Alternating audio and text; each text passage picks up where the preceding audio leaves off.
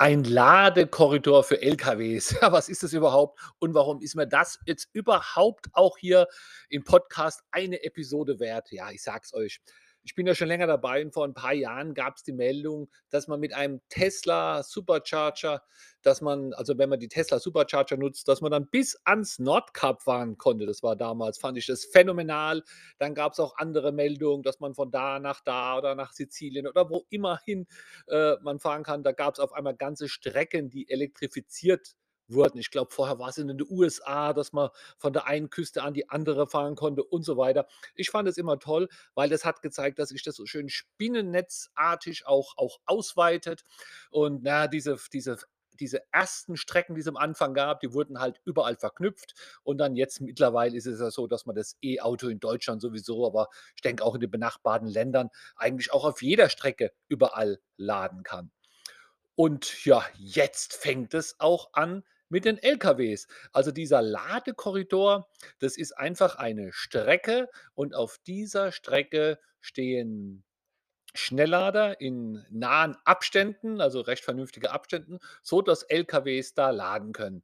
Ich habe vor einer Woche oder war's vor 2, war ich in Bensheim und weil mir auf Schnellladepark.app wurde mir angezeigt, dass es dort auf einmal 10 oder 12 Aral-Schnelllader gibt, habe ich gedacht, fahre ich mal vorbei, gucke ich mir an. Da waren dann die 2, wo schon die ganze Zeit da standen und ein paar neue Säulen und irgendwie habe ich gedacht: „Oh, die stehen aber auch weit auseinander.“ Und irgendwie habe ich auch gedacht: „Ah, die sind vielleicht für Gespanne.“ Ich habe das auch gepostet ein Hörer oder Leser, Zuschauer hat zurückgeschrieben: „Ne, das ist für LKWs.“ Macht natürlich auch Sinn. Also, es ist so so 'ne so 'ne Parkbucht, wo man reinfährt und vorwärts dann auch wieder einfach rausfahren kann. Und da blockiert er auch keinen anderen Schnelllader, weil da halt einfach nur einer steht auf diese 10 Meter Abstand oder so was. Also, daher habe ich das gelernt.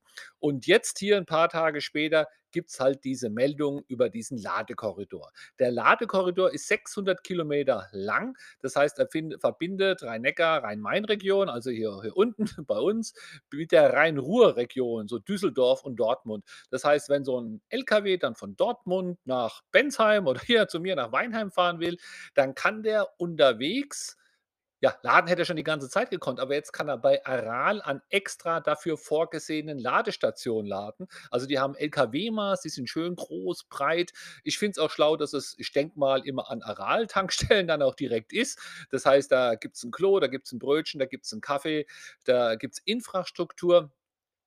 Und, äh, die Strecke ist dann Schwegenheim, Bensheim, Rüsselsheim, Rheinböllen, Düsseldorf und Dortmund. Und was jetzt noch hier die nächsten Monate dazukommt, ist Bad Honnef und Köln.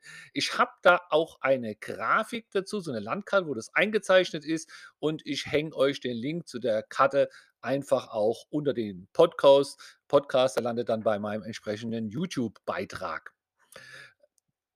Und das, was auch sehr schlau gemacht ist, was ich mal gespannt bin, ob das auch in der Praxis funktioniert. Die Lkw-Fahrer, die brauchen auch 'ne Ruhepause oder die müssen eine gesetzlich vorgeschriebene machen. Und in dieser Ruhepause sollen sie laden. So ist das Konzept wohl gedacht.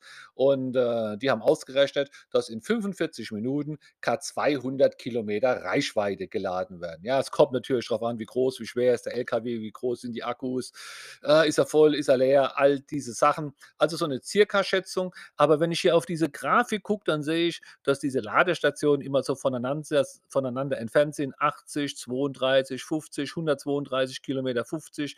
Also, er kann dann vielleicht auch mal eins auslassen, kann sich den nehmen, der besser in seine Planung reinpasst. Also, ich finde finde das großartig, weil ich denke dann, dass es einfach so weitergeht, dass diese ja, diese Linie nach oben und unten erweitert wird oder auch Abzweigungen bekommt, sodass man dann, äh, in der nächsten Zeit vielleicht auch von Berlin nach Dortmund kann und dann über Dortmund hier nach nach Bensheim und so weiter.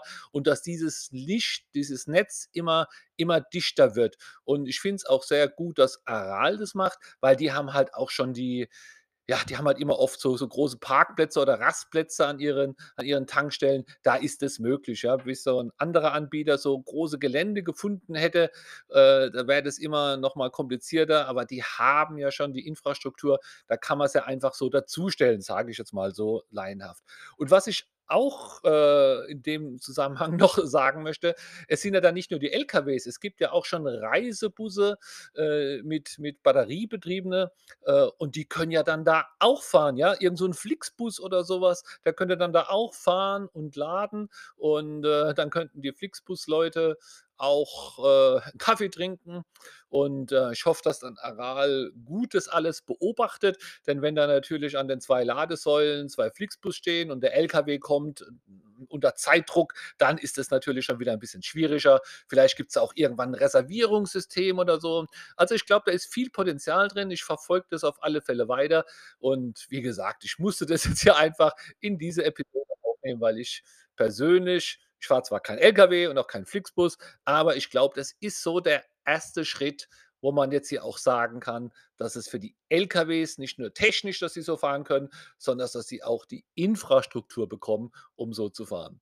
Es hat mich wie immer gefreut, dass du zuhörst. Schau mal auf meinen Videokanal, den Link hänge ich auch unten in die Shownotes. Bis dann. Tschau, tschau, der Martin.